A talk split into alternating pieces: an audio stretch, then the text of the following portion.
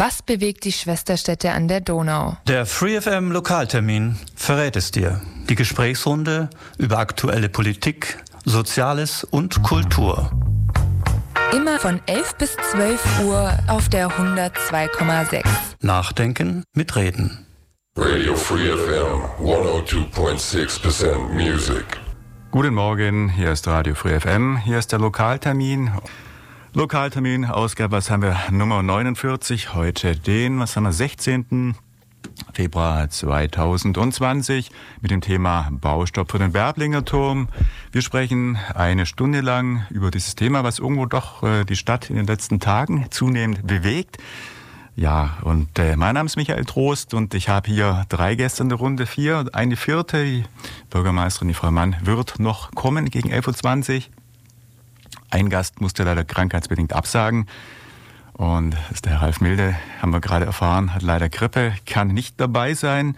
Wir wünschen ihm auf jeden Fall gute Besserung hier aus dem Studio bei Radio Free FM.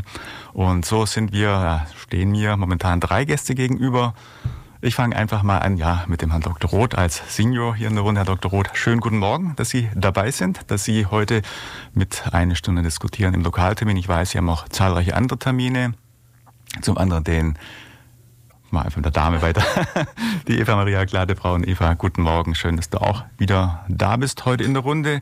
Stellvertretend heute zum einen ja für die Linke, für die du hier in Ulm ja die Vorsitzende, die man gesagt, die Sprecherin bist und zum anderen aber auch für die Fraktion der SPD bist du heute da.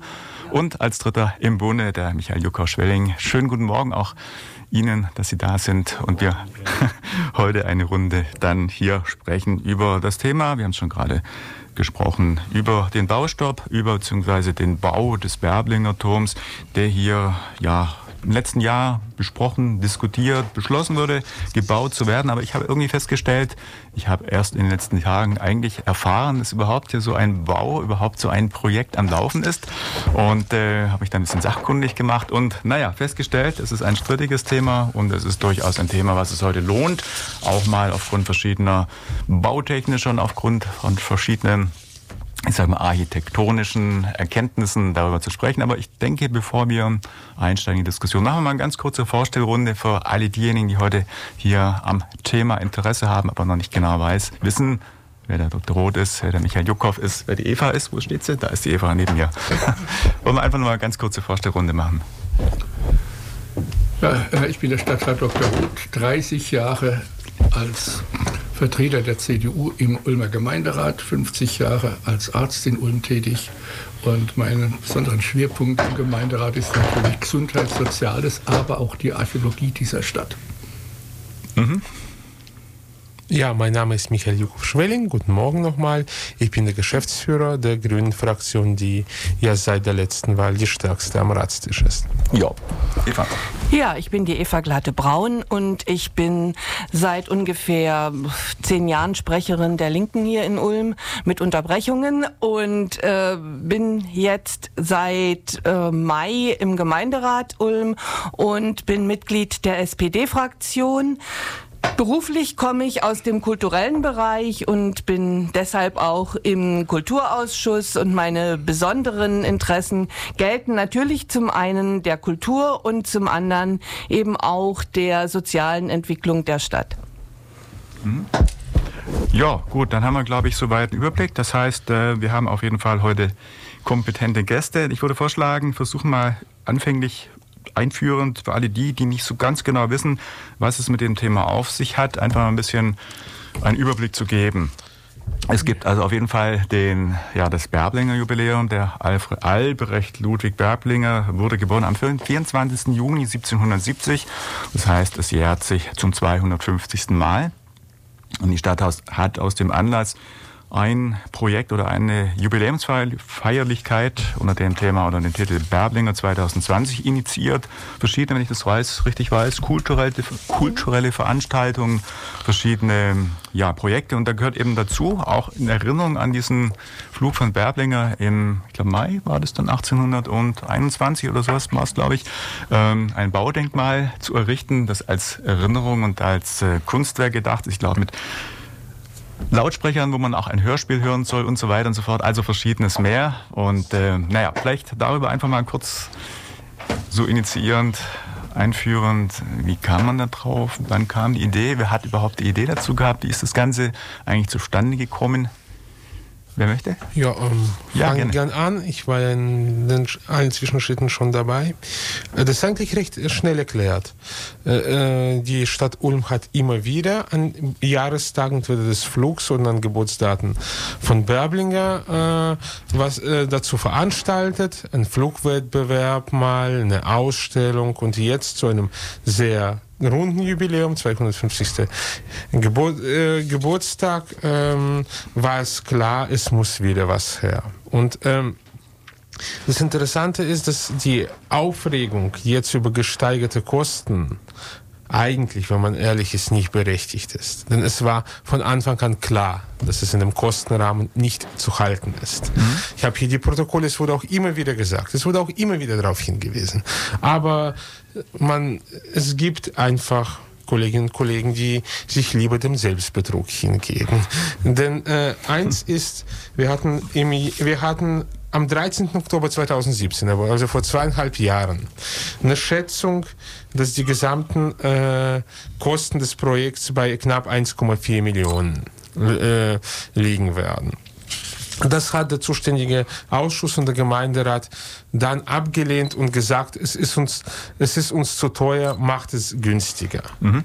Bloß das gleiche Programm ohne wesentliche Änderungen günstiger zu machen, ist einfach Selbstbetrug. Man hat eine neue Kostenschätzung vorgelegt mit 1,1 Millionen und äh, beim Kunst unter anderem, weil man äh, gesagt hat, man deckelt die Kosten des Kunstwerks auf 500.000. Das war damals schon klar. Es ist ein gutes Kunstwerk, ohne dass es schon einen Entwurf damals gegeben hätte, ist für das Geld einfach nicht zu haben. Und wir werden jetzt genau bei den Kosten ankommen, die wir vor zweieinhalb Jahren auf dem Tisch gehabt haben. Übrigens der Grund, ich könnte es mir leicht machen. Meine Fraktion hat damals gesagt, es ist unrealistisch, hat das Projekt abgelehnt. Ich könnte also sagen, hier alle drumherum sind schuld, stoppt es. Aber das wäre Quatsch, weil wir haben ein Jubiläum, ein wesentlicher Teil des Programms ist das Denkmal, also brauchen wir das und wir brauchen das fristgerecht. Da können wir auch keinen Baustopp äh, äh, hinbekommen. Vielleicht lernen wir aus diesem Projekt, dass ein bisschen mehr Ehrlichkeit im Vorfeld Aha. nicht das Blödeste ist. Denn äh, Natürlich hätte man im Vorfeld nicht ganz genau wissen können, was jetzt kommt, Statik, Untergrund etc. etc. Aber die Erfahrung sagt, äh, dass es zu solchen Kostensteigerungen kommt. Es wäre äh, sinnvoller und ehrlicher gewesen, das von vornherein ab, äh, anzunehmen. Und was wirklich überhaupt nicht geht, was mir wirklich wichtig ist, was mhm. überhaupt nicht geht, ist jetzt die Schuld den Künstlerinnen und Künstlern zuzuschieben und so tun, als hätte man von nichts gewusst. Man, hätte es, man hat es gewusst, man hat es nicht sehen wollen. Jetzt kommt es, wie es vorgezeichnet war. Jetzt müssen wir es fertig bauen. Zum Glück haben wir einen Kulturetat, der das, der das noch verträgt. Aber man soll bitte nicht die eigene Schuld bei anderen abladen. Mhm. Eva? Naja, ich war, als das äh, Kunstwerk beschlossen wurde, ja noch nicht Mitglied des Gemeinderats, aber nachdem ich mir die Unterlagen angeguckt habe, kann ich dem zum Teil zustimmen. Ähm, es ist zum einen natürlich so, dass man gesagt hat, man kann zu dem Geld ähm, das Kunstwerk nicht haben, wusste aber noch nicht, um was es sich dabei handelt, weil es war ja noch nicht ausgelobt, welches, äh, was am Ende realisiert wird. Dann hat die Stadt gesagt, ja, wir machen, wir wollen ein Kunstwerk dort haben, aber haben die Kosten auf 500.000 Euro gedeckelt. Ähm, kann man machen, aber dann muss man sich auch vorher genau ähm, die Gegebenheiten angucken und ähm, die sind eben dort schwierig. Worin ich eine große, also auch meiner Meinung nach ist es ein gutes Kunstwerk, es ist ein interaktives Kunstwerk, es ist ähm, es bezieht sehr viele Faktoren ein. Also das will ich jetzt mal unbesehen lassen. Aber für mich ein Knackpunkt ist, dass der Künstler gesagt hat, er, er hatte die statischen ähm, Gutachten eingeholt und könnte es zu dem Preis machen. Und dass man jetzt so häppchenweise bekommt, ja, äh, es ist doch nicht zu dem Preis zu machen, es wird so und so viel teurer. Ja, irgendwo ähm, denken die Leute jetzt, alles, was mit Mobilität und mit Fliegen zu tun hat, wird sowieso teurer. Siehe äh, Hauptbahnhof, siehe Flughafen Berlin. Ähm, und das ist, glaube ich, dieser Knackpunkt, dass es nicht von Anfang an eine Ehrlichkeit da war, sondern dass man jetzt so häppchenweise erfährt, es wird wahnsinnig teuer. Moment, jetzt muss ich aber widersprechen. Äh, ich zitiere aus der Beschlussvorlage von Juli letzten Jahres. Da steht wörtlich drin, da die Planung und die Abstimmungsgespräche noch nicht abgeschlossen sind, können neue Kenntnisse beispielsweise im Bereich der Gründung zu Mehrkosten führen. Haben die, haben die, nachweis, äh, haben die nachweislich gemacht. Dann äh, haben, haben wir die nächste Vorlage, ich lese es jetzt nicht vor, weil es äh, länger ist, aber da steht drin, die Statik könnte problematisch werden, weil das Künstlerkollektiv sie nicht selber prüfen kann.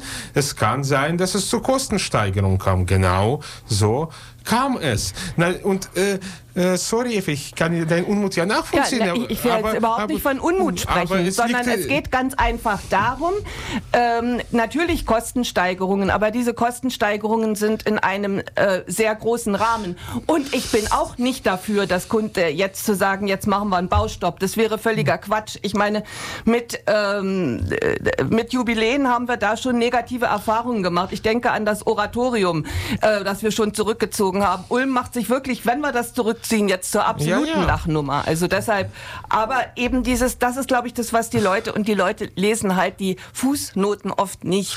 Also liegt es an uns, das zu betonen. Deswegen genau, betone also, ich nochmal, wir sind jetzt genau bei dem Kostenansatz, der im Oktober 2017 prognostiziert wurde, wo es den Wunsch gab, macht es billiger, aber man hat aber gleichzeitig die Mehrheit gesagt, es macht es billiger, aber enthalte das Programm im vollen Umfang aufrecht und sowas ist unrealistisch und bleibt unrealistisch und man braucht die Ehrlichkeit, entweder zu sagen, man verzichtet auf wesentliche Teile Sicher. oder die Ehrlichkeit, es wird nicht billiger. Sicher, aber zur Ehrlichkeit hätte dann halt auch gehört, eben nicht zu sagen, ich mache euch das für 500.000, sondern gleich zu sagen, äh, es wird erheblich teurer. Äh, das ist der Punkt, wo ich sage, da ist schon ein Stück weit Kritik, wobei ich ansonsten die künstlerische Arbeit absolut loben muss. Die ist wirklich sehr, sehr gut. Ich würde gern mal für unsere Hörer, die nicht so genau wissen, wie gesagt, mir ist das Thema auch mhm. noch nicht allzu sehr lang präsent, einfach mal ganz kurz, äh, wollen wir einfach mal vielleicht kurz informieren, was überhaupt angedacht ist. Also es geht um einen Berberlinger Turm, der im Bereich der Adlerbastei, also dort, wo er damals abgesprungen ist, abgeflogen ist, wo heute auch so ein, ja, so ein bisschen so eine Ausbuchtung ist, wie so eine kleine kleine Absprung, so eine Stelle. Dort soll also ein 20, 10, äh, 20 Meter hoher Aussichtsturm sein oder einfach ein Kunstwerk, das begehbar mhm. ist, erstellt werden, 20 Meter, so ein bisschen wie eine Art Wendeltreppe sieht es auf dem Bild aus. Und dann äh, lese ich, es ist wohl leicht geneigt, 10 Grad in Richtung, glaube ich, der Donau war es geneigt. Und äh, die Form der Treppe ist irgendwie ein bisschen nach den Flügeln, ja. die Berblinger also dann hatte, äh, geformt. Also zum einen ist es wohl einfach ein sichtbares im Sinne von äh, Memorial an diesen Event, zum anderen aber wohl begehbar, weil Treppe. Ja. Und äh, wenn ich es richtig weiß, zu bestimmten Zeiten irgendwie kann man begleitet, irgendwie stand um. Zeit und soll man hoch können. Irgendwie das ist das Bauprojekt, um was es geht. Sorry, nee, eine wesentliche Ergänzung, weil das Wesentliche Gerne. sieht man auf dem Foto nicht, aber mhm. das macht das Ding auch teuer, aber das ist auch der künstlerische künstlerische Reiz an dem Ganzen. Die, die Treppe ist begehbar, man kann also hochgehen. Übrigens Neigung von 10 Grad, mhm. wenn man da hin, wenn man da hochläuft, ist, wird gar nicht als so wenig empfunden. Aber der Punkt ist, wenn es hochgeht, schwingt es. Man mhm. hat also so ein Fluggefühl. Und ein, äh, eine Wendeltreppe oder das Tragegerüst in 20 Meter Höhe, was schwingt, aber dabei nicht umknickt, mhm. ist technisch nicht trivial. Und das ist das, was die Künstler vorhatten in einer, in einer, in einer bestimmten technischen Lösung und wo, der, wo die Fachbaustatiker, und davon gibt es nun mal ganz wenig und man kann es nicht selber überprüfen, gesagt haben, nee, Moment, so funktioniert es zwar, aber man, aber man darf aus Sicherheitsgründen dann keine Leute drauflassen, weil man braucht eine Reserve. Und dann gab es von Statikern einen Vorschlag, dieses Tragegerüst dicker zu machen, dann wäre aber das Filigrane äh, äh, verloren gegangen. Also hat man, äh, hat, braucht man jetzt einen hochfesten Stall, der besonders mhm. verarbeitet ist, also ein Spezialstall, der ist nicht nur fest, sondern auch duktil. Und allein die Berechnung des neuen Tragerohrs hat 60.000 Euro gekostet. Das ist einfach kein einfaches Ding, aber da geht es um Leib und Leben, da darf man es auch nicht aufs mhm. Spiel setzen. Und ich kann niemanden, der, der oder die nicht selber geprüfter Baustatiker ist, verdenken, dass es nicht auffällt. Es ist nur so die Erfahrung solcher Projekte sagt, ja. mit solchen Projekten sagt, solche Sachen kommen immer. Mhm. Noch eine Ergänzungsfrage, dann gibt es ja anscheinend auch so eine irgendwo mit Audio, mit, mit Audio irgendwo Unterstützung, so, ja. Äh, es war zu lesen, eine Art Hörspiel, das heißt, man soll noch aus dem Leben von Berblinger irgendwelche ja. Töne, irgendwelche mhm. an Ereignis erinnernden, ähm, ja, ja, Zeiten oder so. Gegebenheiten äh, dann was zu hören bekommen. Ja, das ist das Interaktive innerhalb des Kunstwerks. Man kann ähm, Stationen aus dem Leben von Berblinger hören, weil ich meine, Berblinger, den darf man nicht nur alleine mit dem gescheiterten Flugversuch in Verbindung bringen. Er war wirklich ein äh, gut, sehr guter Prothetiker. Dazu gibt es auch noch mal eine Ausstellung in Ulm. Ähm, aber äh, es geht wirklich darum, wie der Michael schon gesagt hat, äh, mit diesem Kunstwerk das Gefühl dessen, ähm, wie sich Berblinger vielleicht gefühlt haben könnte, zu simulieren.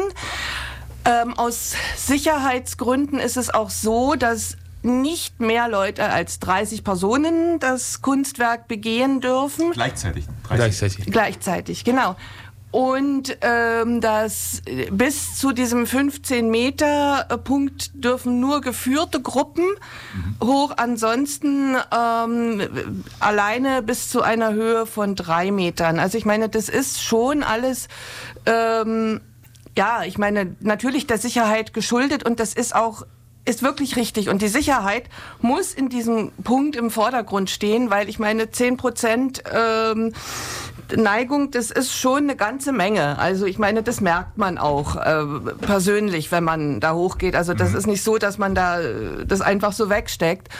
Ähm, allerdings, äh, wie gesagt, das steht eben auch im Protokoll, es lag halt vor, dass ähm, er statisch, also der Künstler statisch alles eingeholt hätte und davon hat man sich wahrscheinlich in der Entscheidung denn auch leiten lassen und ähm, ich meine, dass dieser Pferdefuß jetzt kommt, ist völlig klar. Es müssen äh, gerade aus sicherheitstechnischen Gründen diese Berechnungen da sein.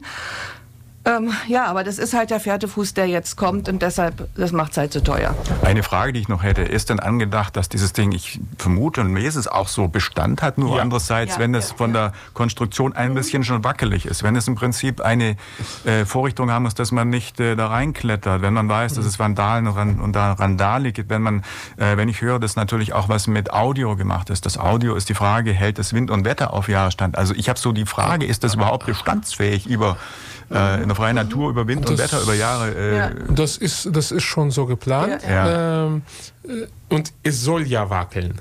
Und die Beschränkung auf 30 Personen hat keine ja. Statikgründe, sondern hat ja. was mit, mit Fluchtwegen zu tun, dass es nicht zu, dass es nicht zu Panik kommt. Okay. Also zu, ich hoffe, ich kann es ja nicht überprüfen, weil ich kein Statiker bin, aber ich hoffe, dass eine Statikberechnung, die 60.000 Euro kostet und zum Ergebnis kommt, das Ding kann dauerhaft eingesetzt werden, auch das Geld wert ist. Mhm. Dann noch eine soll ja auch von unten noch beleuchtet werden. Also eine Illum Illumination. Ja. Okay. Also dann noch, noch eine Frage von mir. Das Thema war dann, weil ich lese, es waren in verschiedenen Ausschüssen jetzt die Diskussion geführt, mhm. war aber im Gemeinderat zur Abstimmung seinerzeit oder wie ist das vom mhm. Beschluss, vom Prozess gelaufen? Wer hat das Thema A initiiert und B, wie war dann dort einfach die die Beschlusslage? Wie kam das so also, zustande? Äh, Einfach mal ganz grob, dass man es versteht. Äh, die, also die Stationen sind, so ein Grundsatzbeschluss wird immer im zuständigen Ausschuss vorbereitet. Das war also im Ausschuss äh, Kultur vorberaten, ging dann in den Gemeinderat. Mhm. Der Gemeinderat hat mit 20 zu 20 Stimmen bei Gleichstadt abgelehnt den Kostenrahmen verworfen, mhm. hat dann Kultur, hat in die Kulturverwaltung zurückgeschickt, eben mit der Auflage macht es günstiger. Die Kulturverwaltung hat, deswegen auch keine Kritik daran, mehrere Optionen aufgezeigt, wie es günstiger werden könnte. Dann ging es zurück an den, dann ging es wieder in den Ausschuss und der Ausschuss hat gesagt, nee, wir wollen auf nichts verzichten, aber macht es trotzdem günstiger. Und dann wurde es so beschlossen dann, dann kam es zu, zum ersten Kostennachtrag, auch im, äh, im Bauausschuss, weil für das Bauliche ist der Bauausschuss zuständig, wenn es um die Ausführung geht. Äh, zwischendurch hat noch die Jury getagt und hat einen Entwurf ausgewählt und das war auch der beste Entwurf. Und schon und schon bei diesem Kostennachtrag habe hab ich in, in, in, Person und meine Fraktion gesagt, dass es nie und nimmer bei den Kosten bleiben kann und dass, es, dass man auch bei der Gründung eine andere Lösung wählen, wählen sollte, weil einfach Beton teuer und energieintensiv ist. Man hat trotzdem gesagt, man hofft, dass es klappt. Und jetzt ging es wieder in den, Bau, in den Bauausschuss mit dem Ergebnis, klappt nicht. Also die Kosten sind von 500.000, wo betont wurde, die sind gedeckelt, der Deckel gilt erinnert mich an ein paar andere Projekte. Mhm. Äh, zu, zunächst um 36.000 aufgestockt worden. Das, da hätte man auch sagen können, das, das ist im Rahmen. Bloß damals schon haben wir gesagt, es wird nie und nie bei den 36 bleiben.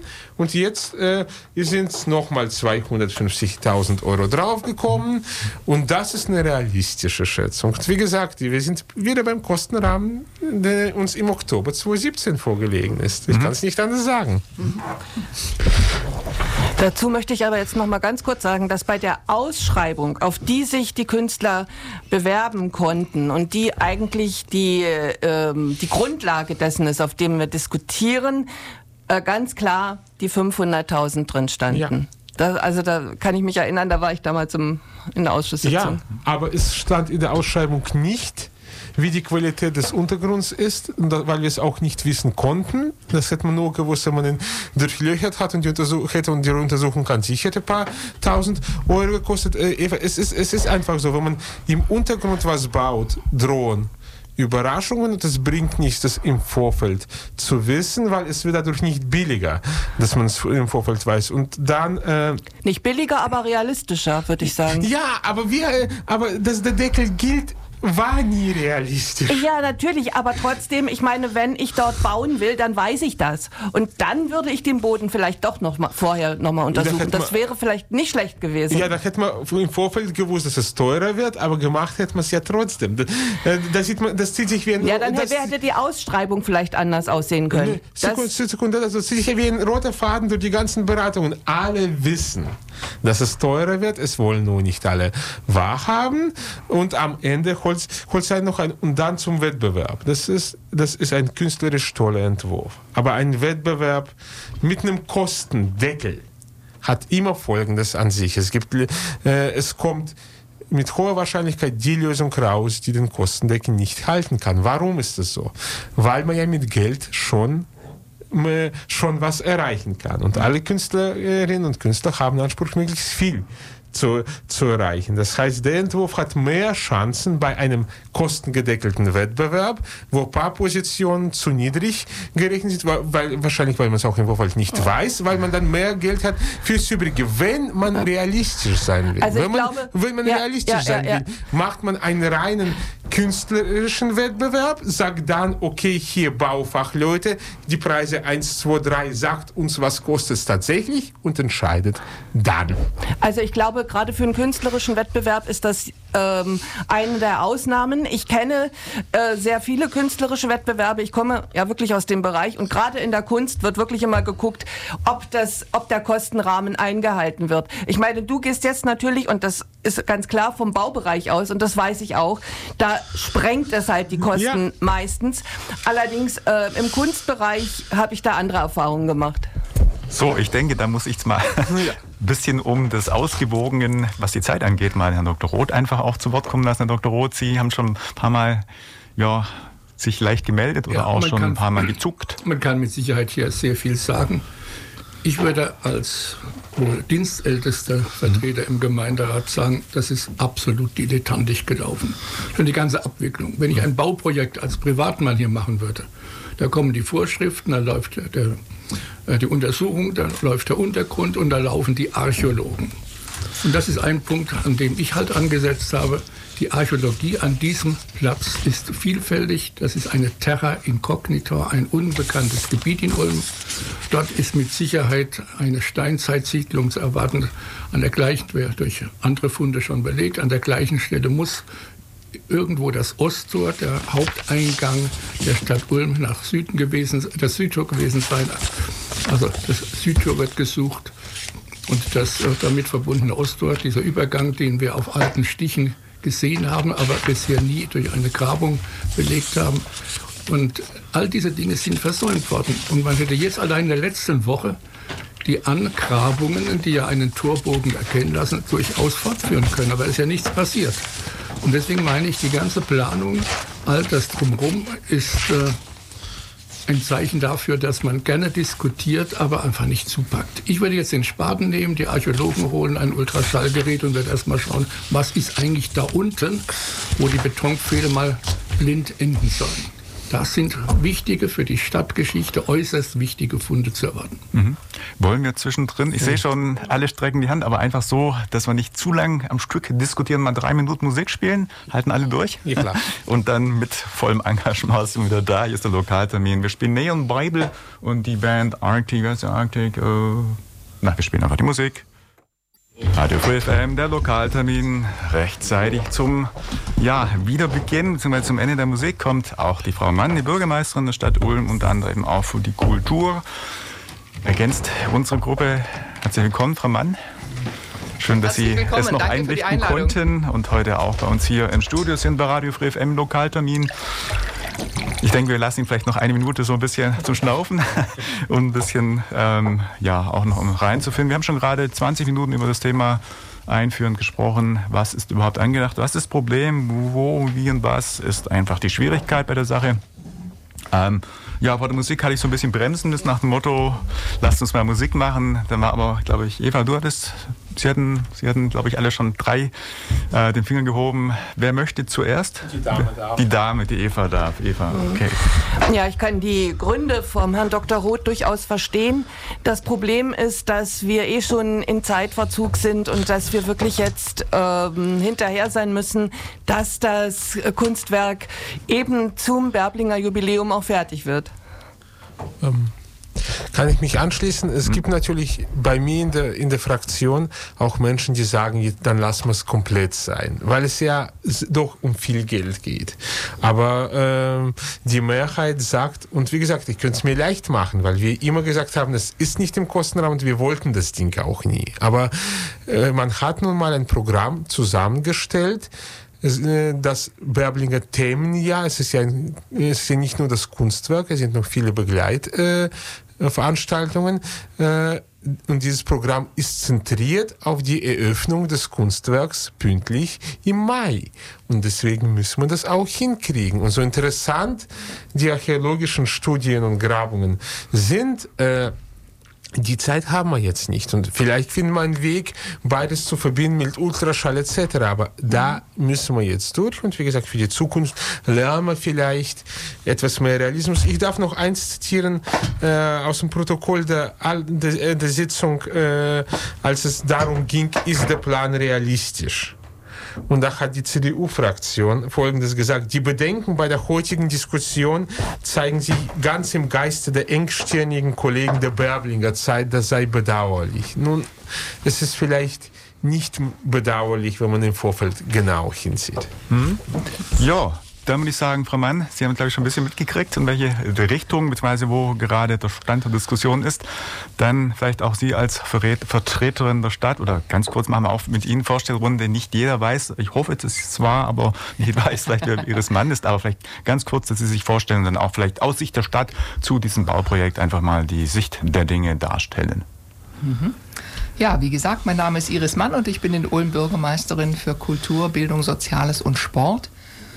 Und insofern natürlich mit dem äh, Berblinger Jubiläum insgesamt äh, ganz eng verbunden und betraut und auch mit diesem Kunstwerk beschäftigt, das uns in den letzten zwei Jahren tatsächlich intensiv ähm, umgetrieben hat. Ich weiß jetzt nicht genau, inwieweit Sie auf die Historie, wie es denn dazu kam, schon eingegangen sind. Das ist wahrscheinlich schon ja, ich sehe allseitiges Nicken. Wir ähm, haben es kurz erwähnt, 250 Jahre und Berblinger in Erinnerung und äh, das haben wir kurz schon erläutert. Ja, mhm. genau. Also worauf ich eigentlich raus wollte, ist, dass wir ähm, das ursprünglich gar nicht in der, also wir von Seiten der Verwaltung ja gar nicht in der Planung hatten. Es gab aber einen starken politischen Willen, hier was Bauliches zu machen. Ich weiß nicht, ob Sie das bereits äh, thematisiert hatten. Haben wir das hinreichend schon aus Sicht der übrigen Gäste? Oh, ich muss jetzt auch so. nicht so ins Detail gehen, aber mhm. jedenfalls, es gab äh, zunächst von der SPD einen starken politischen Willen mit mhm. einer Brücke. Also das war der, der Aufschlag und dann hat man sich später darauf geeinigt, das muss jetzt nicht die Brücke sein, aber in einem Kompromiss zur Frage, wie sieht denn das Gesamtpaket Börblinger aus? Also was wollen wir an Veranstaltungen, welche Botschaft wollen wir senden, was soll davon ausgehen an Impuls und ähm, da war eben ein ganz starkes Moment ähm, und das hat man dann auch in so einem Paket zusammengeschnürt, dass da auch was Bleibendes ähm, sein soll. Mhm. Eine Art Installation, nicht unbedingt eine Brücke, aber eine Installation. Und dieser Beschluss ist aber erst gefallen ähm, im Frühjahr 2018, also Im jetzt April, genau.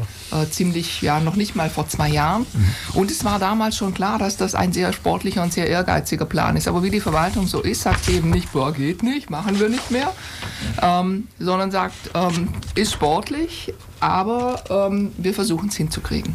Mhm. Und so sind wir an das Thema rangegangen. Das erklärt ein bisschen was natürlich auch davon, warum man vielleicht jetzt das Gefühl hat, manchmal kommt der zweite Schritt vor dem ersten, ähm, weil einfach der Zeitplan sehr, sehr ambitioniert war. Mhm. Aber Mai, das sind äh, Herausforderungen, denen man sicher durchaus auch gerne stellt. Macht ja auch Spaß oder äh, zu schauen geht das. Zu dem Kunstprojekt hätte ich noch eine Frage. Die äh, zwei Herren, die das äh, Projekt machen, gelten, glaube ich, international als anerkannt und versiert und erfahren. Das heißt, man konnte bei der Planung schon davon ausgehen, dass das, was geplant wird, in Bezug auf Kosten, in Bezug auf Zeitplan realistisch ist oder ja, absolut. Also wir haben mhm. ganz bewusst, es war ja ein geladener Wettbewerb, wir haben ganz bewusst schon bei der Auswahl der Künstlerinnen und Künstler, die wir eingeladen haben, Wert darauf gelegt, dass das jetzt eben Leute sind, die schon Erfahrung haben mit großen Installationen auch im öffentlichen Raum und die jetzt nicht zum allerersten Mal an so ein Projekt rangehen, weil dann wäre, glaube ich, relativ absehbar gewesen, mhm. dass das schwierig werden wird. Mhm. Insofern ähm,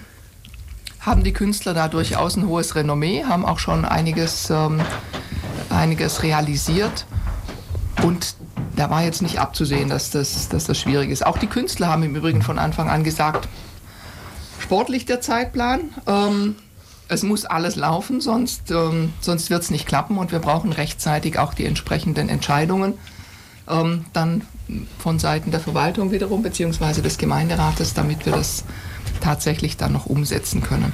Aber es war ähm, zu jeder Zeit die Haltung, wenn jetzt nichts Gravierendes dazwischen kommt, dann geht das auch, dann, dann machen wir das. Mhm. Und auch der starke Wille, und das ist ja meistens die beste Voraussetzung. Mhm. Und das Problem ist eben, es gibt eben diese Deadline, diesen Termin, ich glaube, er war 15., wenn ich es richtig im Kopf habe, genau, 15. 15. Mai. Okay. Mhm. Gut, jetzt waren aber diverse andere Wortmeldungen. Dr. Roth, ich glaube, Sie möchten? Ja gut, ich habe mich ja nie öffentlich geäußert, wie ich über den Turm denke. Das ist meine private Meinung. Gefällt mir nicht, aber die Demokratie hat entschieden. Die Demokratie im Gemeinderat ist beachtet worden, das muss man sagen. Und damit passe ich mich in meinem künstlerischen Verständnis dem Turm an. Mein Problem, das hatte ich ja kurz angerissen, ist äh, darin begründet, dass wir an dieser, Stelle, an dieser Stelle archäologisches Niemandsland haben. Und wenn jetzt 14 Meter tief gebohrt wird, blind gebohrt wird und alles mit Beton verfüllt wird, dann gehen uns wertvolle archäologische Teile zugrunde. Und wenn man jetzt ganz intensiv hier rangeht, kurzen Baustopp macht, das noch nachgräbt, nachuntersucht, dann kann ich durchaus zufrieden sein. Ähm. Hm? Frau Mann möchte, glaube ich, direkt antworten. Also wenn ich darauf einfach kurz nochmal von der Sache Herstellung nehmen darf. Ähm, dann ist es so, dass ja bis dato nicht nichts untersucht wurde. Sondern wir haben ja sofort, nachdem klar war, da gibt es Mauerreste, das Landesdenkmalamt eingeschaltet. Und die sind auch umgehend gekommen, haben sich die Sachen angeschaut ähm, und haben recherchiert im Verbund auch mit unserem Stadtarchiv bei der Stadt Ulm und sind eben unisono zu der Erkenntnis gekommen, dass es dort einen Teil schützenswerten Bestand gibt, der dann aber auch nicht tangiert werden darf in der Gründung. Das ist auch so vereinbart, das geht auch. Und dass weitere Mauerreste, die man gefunden hat, ohne das jetzt äh, zu, zu sehr zu vertiefen, erstmal auf die Schnelle, äh, dass weitere Mauerteile, die man gefunden hat, hat, eben aus archäologischer und stadthistorischer Sicht jetzt nicht so einzigartig sind äh, oder so besonders sind oder so ähm, außerordentlich, dass man da nicht in einem gewissen Maß eingreifen oder sie abtragen darf. Es geht ja beim Denkmalschutz immer im Grunde um die Frage, gibt es Alleinstellungsmerkmale, gibt es, sind es Dinge, die sozusagen einen besonders erklärenden ähm, Moment aufweisen, den man woanders nicht hat und muss man es deswegen schützen. Das scheint dort nicht der Fall zu sein. Auch die Theorie mit dem Handelsweg und so weiter wurde überprüft und wird von den Fachleuten als ähm, sehr unwahrscheinlich, sage ich jetzt Darf ich da nachfragen mit dem Handelsweg? Was, was ist das da genau? Ein Tor ist. Das ist ein Tor. Hat es das mit der Donau auch zu tun, irgendwie in der Form? Oder? Genau, das ja. war ja eines, äh, eines der, äh, der Momente, auf die Dr. Roth auch hingewiesen ja. hat, dass dort eben vielleicht eine Anlandungsstelle war durch mhm. die auf alten Grafiken 14. bis 15. Jahrhundert sind die ja schon da. Das ist ja schon äh, durch eine Reihe von Grafiken aus dem von ihm zitierten Stadtarchiv gezeigt worden. In dieser Zeit war dort eine Anlandungsstelle. Es waren Durchgänge zur Stadt, sehr schön. 1493 von Hartmann Schädel gezeigt worden. Und genau an dieser Stelle landen wir jetzt. Und wenn wir da blind reinbohren und Beton reingießen, geht uns das verloren. Und deswegen habe ich die Hand gehoben. Nur deswegen. Jetzt, ja. äh, glaube ich, müssen wir drei Sachen auseinanderhalten.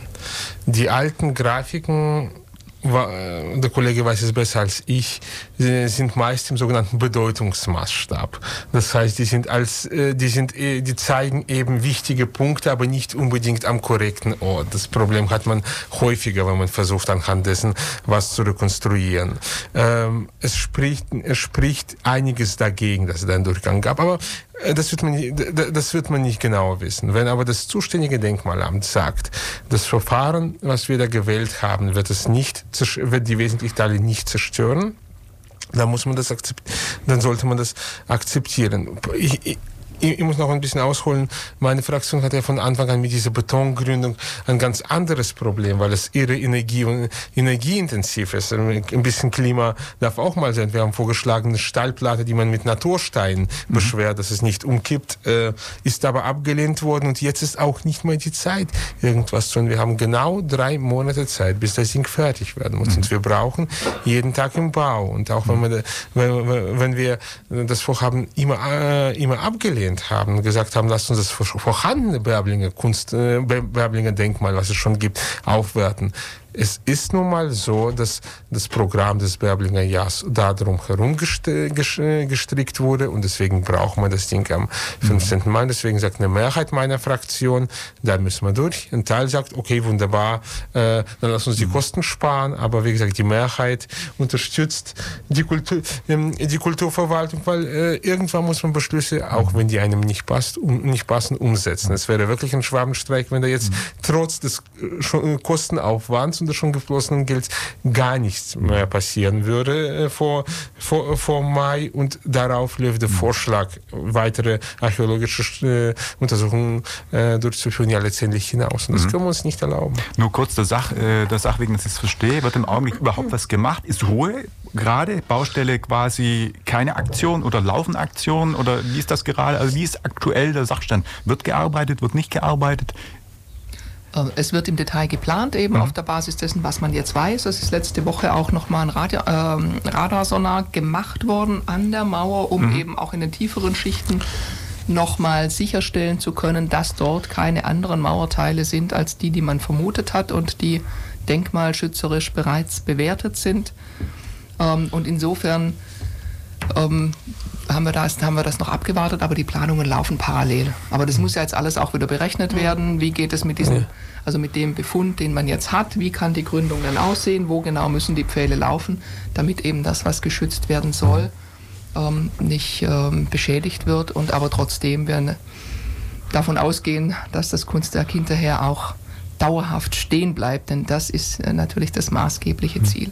Vielleicht zur Frage des Durchgangs noch. Es ist natürlich, bewegt man sich da immer mal wieder auch ein bisschen im Spekulativen, aber ähm, das Stadtarchiv, das ja diese äh, Stiche auch interpretiert hat, geht tatsächlich davon aus, dass es jetzt kein, äh, kein Warendurchlass ist, dass dort möglicherweise in dieser Bastionmauer, die zu erhalten ist, ein Durchgang auf die Donauwiese war, aber eben lediglich ein, ein, Fußgängerdurchgang im Grunde, um halt auf die Wiese zu kommen mit äh, Mann, Maus und Vieh, mhm.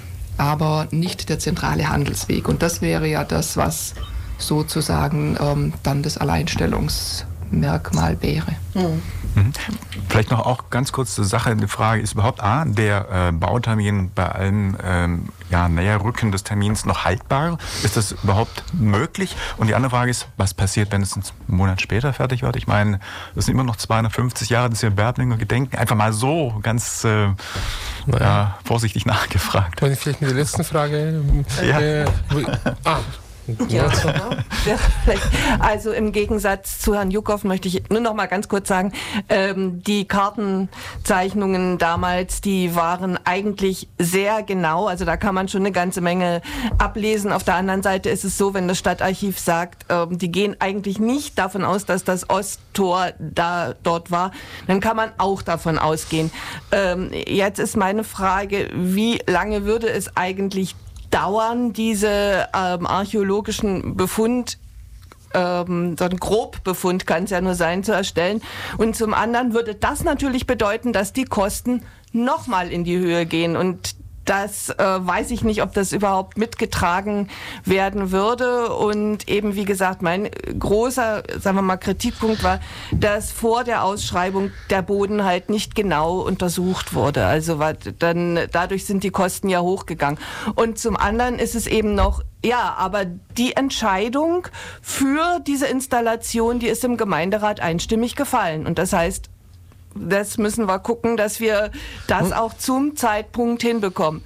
Bei unseren Gegenstimmen. Nein, ich einstimmig. Ich habe hab ich, hab hier das Protokoll.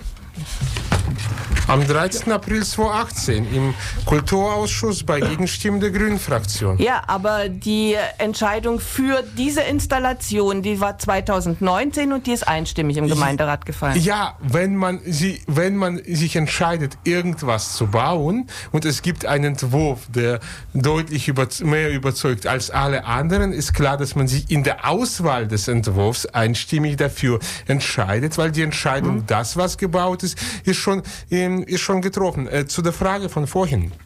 Wenn es jetzt länger dauert, mhm. eigentlich würde es ja gut hineinpassen, denn zur Figur Bärblinge gehört auch das Scheitern. Das Problem ist, nein, das Problem ist, man hat aus dem Programm alles, was mit Scheitern zu tun, äh, rausstreichen wollen. Die Mehrheit des Ausschusses wollte ein Heldenbärblinger.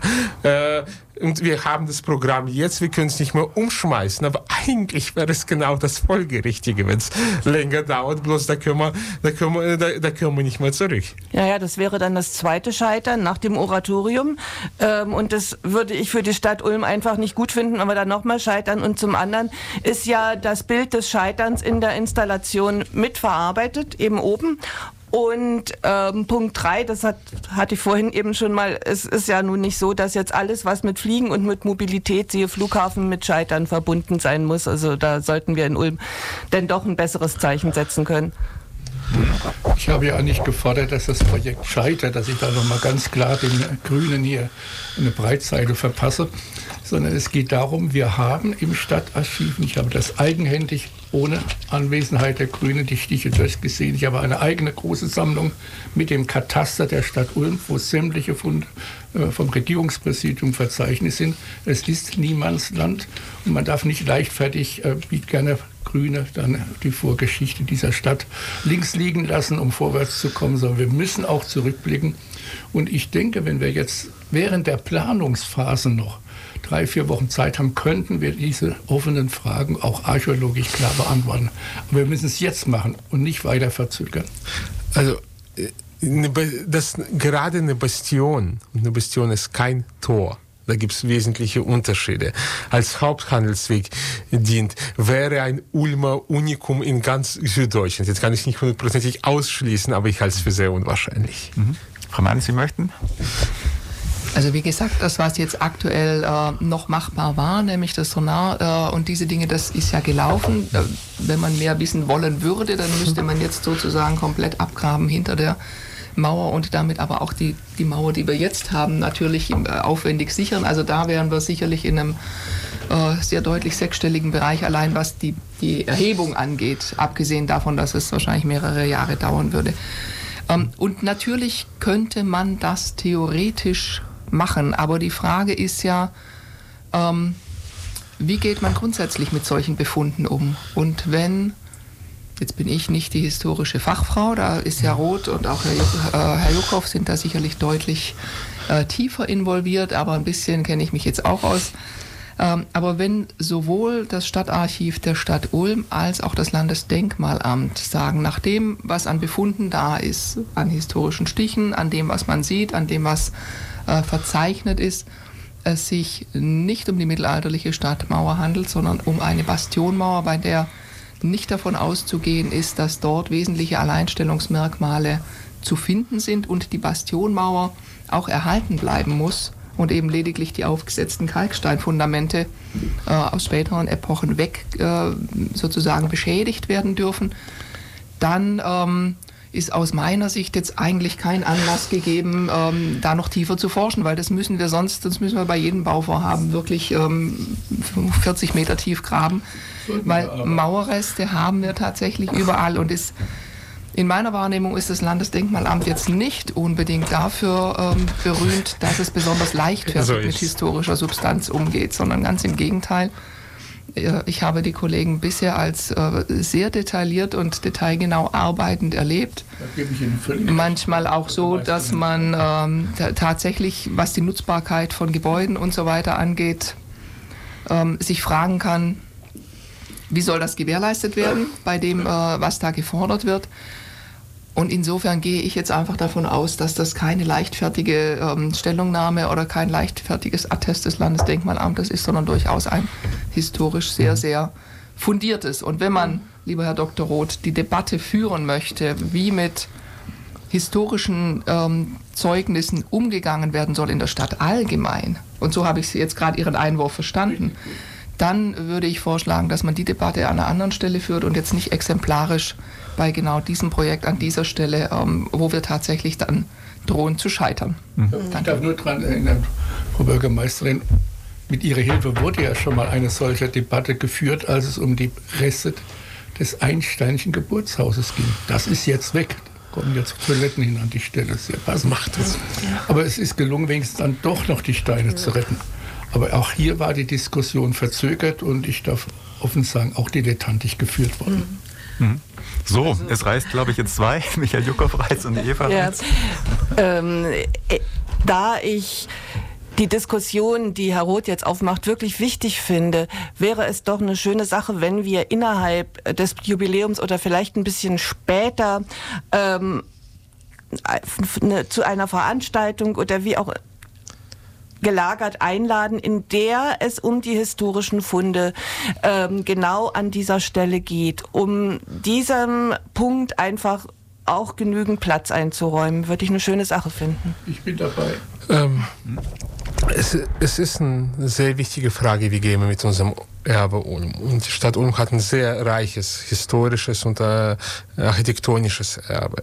Es ist also, und es ist gut und richtig, dass wir uns da mehr Gedanken machen. Bloß, ich, ich sage gleich, wir werden nicht äh, ein Standardverfahren finden, weil jedes Fundstück ist anders und jede Stelle äh, äh, ist anders. Und das Einstein-Geburtshaus äh, hat nun mal mit der Familie Einstein eher wenig zu tun. Äh, das, ist, das ist das Gebäude der Engländer. Das heißt, es, ist sicher, da paar Steine zu, zu, zu sichern und zu archivieren, aber die lässt man lieber dort ausstellen, wo die einsteinische Familie auch tatsächlich verbunden äh, ähm, wurde. Ähm, damit, damit, damit eine Verbindung hatte. Und so ist es immer, weil die Stadt Ulm wächst. Und wir können, was wir nicht tun sollten, ist eine Käseglocke zu sagen, äh, darüber zu tun, zu sagen, die Stadt darf zwar wachsen, aber sie muss vom äußeren Erscheinen äh, immer so bleiben, wie sie war. Das, das geht auch gar nicht. Und wir müssen jedes Mal uns wirklich vertieft Gedanken machen, wenn wir an ein Stück kulturelles, architektonisches, historisches Erbe stoßen, wie gehen wir damit angemessen um? Und wir haben aus meiner Sicht auch noch ein Nachholbedarf, was den Umgang mit der eigenen Geschichte angeht. Bloß, da muss man auch dazu sagen, ein angemessener Umgang mit Geschichte ist teuer. Mhm. Und da frage ich die Kolleginnen und Kollegen, wenn wir das nächste Mal ums, um die Etats der zuständigen Fachabteilungen reden, wie viel mehr darf es denn sein? Denn mit dem Geld, was sie jetzt haben, tun sie schon alles, was sie können. Mhm. Da würde ich vielleicht auch noch mal gerne das, äh, dazwischen äh, rufen oder fragen. Also in der Presse war, glaube ich, zu lesen, dass die erwarteten Kosten von 500.000 auf 57.000 Euro klettern. 250.000 Delta ist natürlich schon ziemlich viel. Kann man das so, Frau Bürgermeisterin, so nebenbei noch stemmen oder ist das auch finanziell dann ein Problem? Also wie ist das? Stimmen die Zahlen überhaupt, die zu lesen waren? Äh, die Zahlen stimmen im Wesentlichen und ob man das stemmen kann finanziell oder nicht, das liegt am Willen des Gemeinderates. Ja. Also ähm, es ist ja nicht so, dass, äh, dass es in Ulm jetzt keine Möglichkeiten und Spielräume gibt, wenn dann der politische Wille da ist, mhm. äh, etwas tatsächlich zu tun. Wichtig ist mir an der Stelle noch zu sagen, dass nicht das Kunstwerk an sich teurer wird, weil äh, das, was ausgeschrieben war, war eben ein Kunstwettbewerb. Ähm, im Grunde für das, was über der Erde ist und mit dem äh, an, an Basis, was wir wussten zu dem Zeitpunkt, was unter der Erde ist. Ähm, und das hat, daran haben sich die Künstler auch gehalten. Also es wird jetzt nicht ähm, teurer, weil die sich verkalkuliert haben. Die, diese Kosten müssten und würden sie auch selbst tragen. Mhm. Also falls es teurer wird, ähm, ist es deren Problem. Kurz gesagt, sondern es ist tatsächlich ähm, die Thematik, dass jetzt die Gründung einfach aufgrund dieser Funde anders und aufwendiger wird. Mhm. Und ich kann das schon verstehen, Frau Klarte-Braun, dass Sie sagen, naja, hätte man halt vorher mal irgendwie gucken müssen. Ähm, ja, das ist vielleicht tatsächlich was, wo man sich für künftige Projekte überlegen muss, wie viel investieren wir auch im Vorfeld schon, ist auch ein Kostenthema. Denn wir haben, äh, wenn Sie so einen Kunstwettbewerb ausschreiben, dann tun sie gut daran, den möglichst offen zu formulieren. Und da ohnehin die Vorstellung dessen, was dieses Kunstwerk können soll, ähm, im politischen Raum sehr heterogen waren, haben wir ähm, ansonsten eben das möglichst offen gehalten. Das heißt, es war überhaupt nicht absehbar, ob jemand ein Kunstwerk entwickelt, das tatsächlich an der Stelle stehen soll, wo das jetzige stehen soll. Oder ob es viel weiter hinten im Park stehen wird oder ob es vielleicht unten stehen wird oder wo auch immer. Da waren wir, ähm, da waren wir sehr offen, weil mhm. ich meine, Kunst braucht einfach einen Freiraum auch, um sich zu entwickeln zu können. Da sollte man nicht zu viele Vorgaben machen. Das heißt, wenn wir es hätten vorher wirklich alles ausschließen wollen, hätten wir ein sehr großes, einen sehr großen Geländeumgriff mal prophylaktisch aufgraben müssen. Ähm, mit den entsprechenden Kosten und mit dem entsprechenden Aufwand. Und das ähm, haben wir tatsächlich nicht gemacht kann man bei künftigen Projekten sicherlich darüber diskutieren, wie viel Aufwand nimmt man vorsorglich schon mal in Kauf oder stemmt man vorsorglich, ähm, um dann eben hinterher keine Überraschungen zu überlegen, äh, zu erleben. Aber jetzt überlegen Sie mal, wenn dann äh, hinterher ein Kunstwerk zum Zug gekommen wäre, das ähm, ich sage jetzt mal äh, was ganz äh, vielleicht utopisches, das sich in den Baumwipfeln der Bäume ähm, bewegt, die da hinten im Park stehen oder so. Und wir hätten ähm, für 100.000 Euro da das halbe Gelände umgegraben äh, und den Radweg irgendwie für ich weiß nicht wie viele Wochen gesperrt dafür. Ähm, dann wären wir umgekehrt natürlich auch in der Schusslinie gewesen. Dessen muss man sich dann schon auch bewusst sein. Und ich muss kurz ergänzen, äh, ich bin ja nicht im Kulturausschuss, ich habe normalerweise andere Aufgaben. Aber langsam wurmt es mich, dass bei der Kultur das immer zum Problem gemacht wird. Ich darf daran erinnern, wir haben im Zuge der Sanierung der B10 im Untergrund eine Überraschung wegen Beton und fehlender Alkalität im Kostenrahmen von knapp drei Millionen äh, erlebt. Und da hat man gesagt, ja, so ist es, so hat man halt damals gebaut, damals wusste man es nicht besser. Was auch, was auch richtig ist und hat es zu den Akten genommen. Und an der Stelle erlebt man eine Überraschung, die erwartbar war, wenn man, wenn, wenn man, wenn, man ehrlich ist, weil wir es nicht genau wussten. Und immer wieder höre ich, ja, die Künstler hätten es wissen sollen. Woher? Die sind keine Hellseher, die wissen nicht, was im Untergrund ist. Ja, das ist insofern auch richtig und äh, ich würde auch, bin da auch völlig äh, bei Frau Mann, äh, dass natürlich ähm, muss der Künstler die Freiheit haben zu sagen, wo stelle ich, äh, wo mache ich das, äh, welche Art, ähm, also dass, dass es sehr offen formuliert war, das befördert ja auch, sagen wir mal, die Fantasie und die Illusion. auf der anderen Seite, ich weiß, ich war damals im Kulturausschuss, war immer, war schon von Anfang an, oh, wenn der das jetzt auf der Adlerbastei baut, das, das ist insgesamt schwierig. Ne? Und das war vor der Ausschreibung und das war auch bevor der ähm, genau dieser ähm, diese Installation den Wettbewerb gewonnen hat. Und ähm, natürlich hätten in dem Punkt dann schon Alarmglocken, aber das da meine ich jetzt auch nicht die, nicht die Kulturabteilung, sondern ähm, sagen wir mal, es ging ja, es waren ja zwei zwei Ausschüsse dran beteiligt und da hätte auf jeden Fall dann hätten die Alarmglocken läuten müssen. Oh Gott, das wird, das gibt ein Problem. Ne? Und äh, ja, wie gesagt, das sollten wir auch im Hinterkopf für künftige Projekte behalten. Nur der Sache wegen Bauausschuss und Kulturausschuss meinst du die zwei Ausschüsse? Die, die, die an der Stelle die sind daran beteiligt. Zu, zur Beteiligung ja. waren. Okay. Ja. ja, gut. Frau Mann. Wenn ich da vielleicht nur direkt ergänzend äh, darauf antworten kann, es war bewusst tatsächlich, es war auch dem Gemeinderat tatsächlich zum äh, Zeitpunkt der Entscheidung bewusst, wir haben das auch in der Vorlage entsprechend benannt, dass es dieses Risiko gibt. Ähm, aber jetzt ist halt mit Risiken immer, immer so eine Sache. Ne? Sagt man dann, okay, das Risiko ist uns zu hoch, deswegen ähm, legen wir den Entwurf gleich zu den Akten oder sagt man, na gut, ähm, das Werk ist einfach so, wie wir es uns vorgestellt mhm. haben und deswegen ähm, nehmen wir dieses Risiko in Kauf. Und ich, ich sehe das wirklich ähnlich, äh, wie es der Herr Jukow gerade auch gesagt hat. Es ist bei vielen Bauvorhaben ähm, die wir haben. Und es hat immer gute Gründe, gibt es Kostensteigerungen, weil eben irgendwelche unerwarteten Ereignisse eintreten. Ähm, aber in der Dimension wegen 250.000 Euro ähm, einen, einen ähm, Aufschrei habe ich noch selten erlebt. Mhm. Ja, also wie gesagt, ich bin auch hundertprozentig der Meinung, dass die Stadt muss das jetzt machen. Wir müssen da durch. Wir machen uns absolut unglaubwürdig, wenn wir das jetzt nicht machen würden.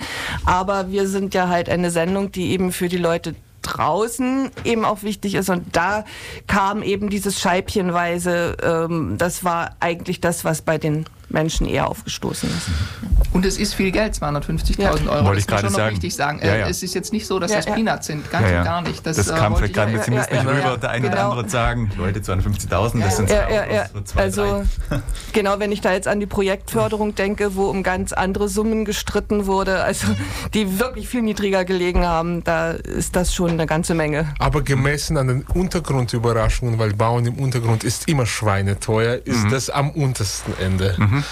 So eine 0815 Untergrundüberraschung ist nicht unter einer Million, dummerweise. Wir haben nur noch etwa eine Minute, ganz schnell noch, Frau Mann oder Dr. Rodia. Also ja. was mir wichtig ist, ist auch gerade, dass das nicht, dass diese Summe nicht so ähm, ungut da stehen bleibt. Mhm.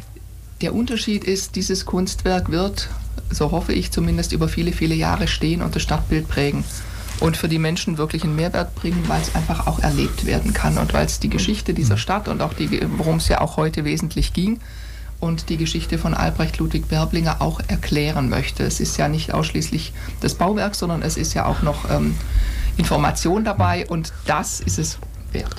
Mhm.